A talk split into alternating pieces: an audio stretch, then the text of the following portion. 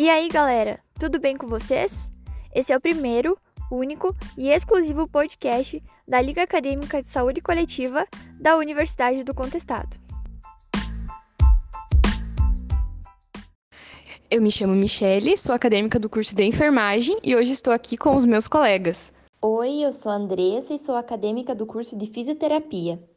Oi, eu sou a Juliana, acadêmica do curso de medicina. Oi, pessoal! Eu sou a Camila e sou acadêmica do curso de enfermagem. Oi, eu sou a Mari, acadêmica do curso de fisioterapia. Meu nome é Larissa e eu sou acadêmica do curso de enfermagem. Oi, gente, eu me chamo Ana Laura e sou acadêmica do curso de enfermagem. E esse é o Lastcast.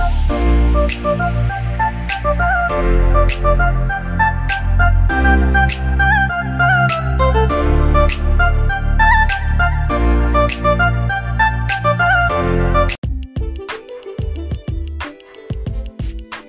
episódio de hoje, vamos falar sobre autoconhecimento. Qual a importância do autoconhecimento para a vida pessoal? É enorme e para a vida profissional é tão grande quanto.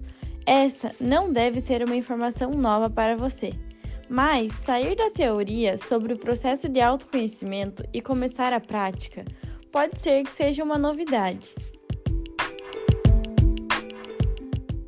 O Na Prática pôde reunir conceitos e ferramentas introdutórias sobre o autoconhecimento. Eles vão te ajudar a começar uma reflexão sobre si mesmo, sobre sua carreira e também sobre como se autodesenvolver, ou seja, puxar o seu próprio desenvolvimento. Ao investir em autoconhecimento, você entende melhor quem é, o que quer e como vai chegar lá. Saber disso te ajuda a tomar decisões melhores em diferentes aspectos da vida, como por exemplo,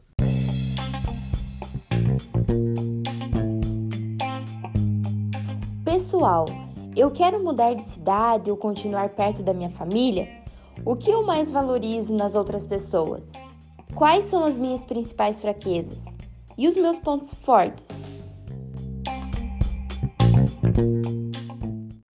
Carreira. Eu tenho perfil para trabalhar em uma cultura forte sobre pressão? O que eu valorizo em um emprego? Salário é importante para mim? Por que eu não estou feliz na minha profissão atual? O autoconhecimento, segundo a psicologia, significa o conhecimento de um indivíduo sobre si mesmo. A prática de se conhecer melhor faz com que uma pessoa tenha controle sobre as suas emoções, independente delas serem positivas ou não.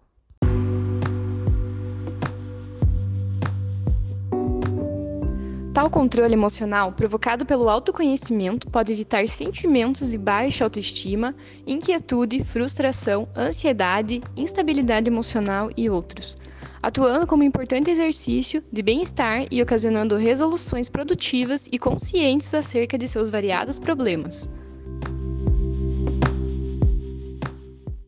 Toda pessoa possui o refúgio dos seus recursos pessoais mas esse pode ser acionado de forma a não se desgastar se houver o controle das emoções ou ainda se for utilizado de forma a obter uma futura recomposição. Ela também consegue permanecer equilibrada em caso de fatores externos, como críticas, perda de emprego, término de relacionamento e outros que vulneram o emocional da pessoa. O conhecimento de si próprio não dá prioridade a opiniões ou respostas, e sim estimula seus fatores positivos a detectar os negativos, a fim de modificá-los favoravelmente. Pode-se buscar o autoconhecimento a partir da detectação dos defeitos e qualidades, sendo esses externos, os corporais, e internos, os emocionais.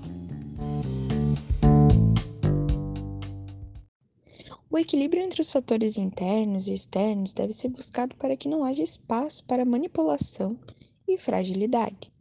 Também pode haver reflexão de vida, analisando o comportamento obtido até então e as atitudes tomadas para que se consiga detectar maus atos e comportamentos, a fim de que não mais ocorram.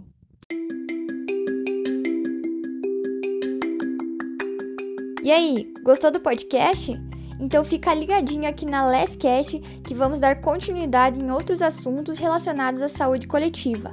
Anota aí, toda sexta-feira ao meio-dia teremos um episódio novo. E para ficar por dentro de tudo, acesse a nossa página no Instagram, unc.lasc.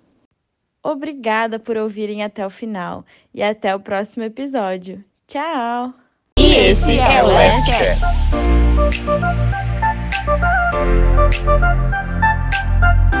Thank you.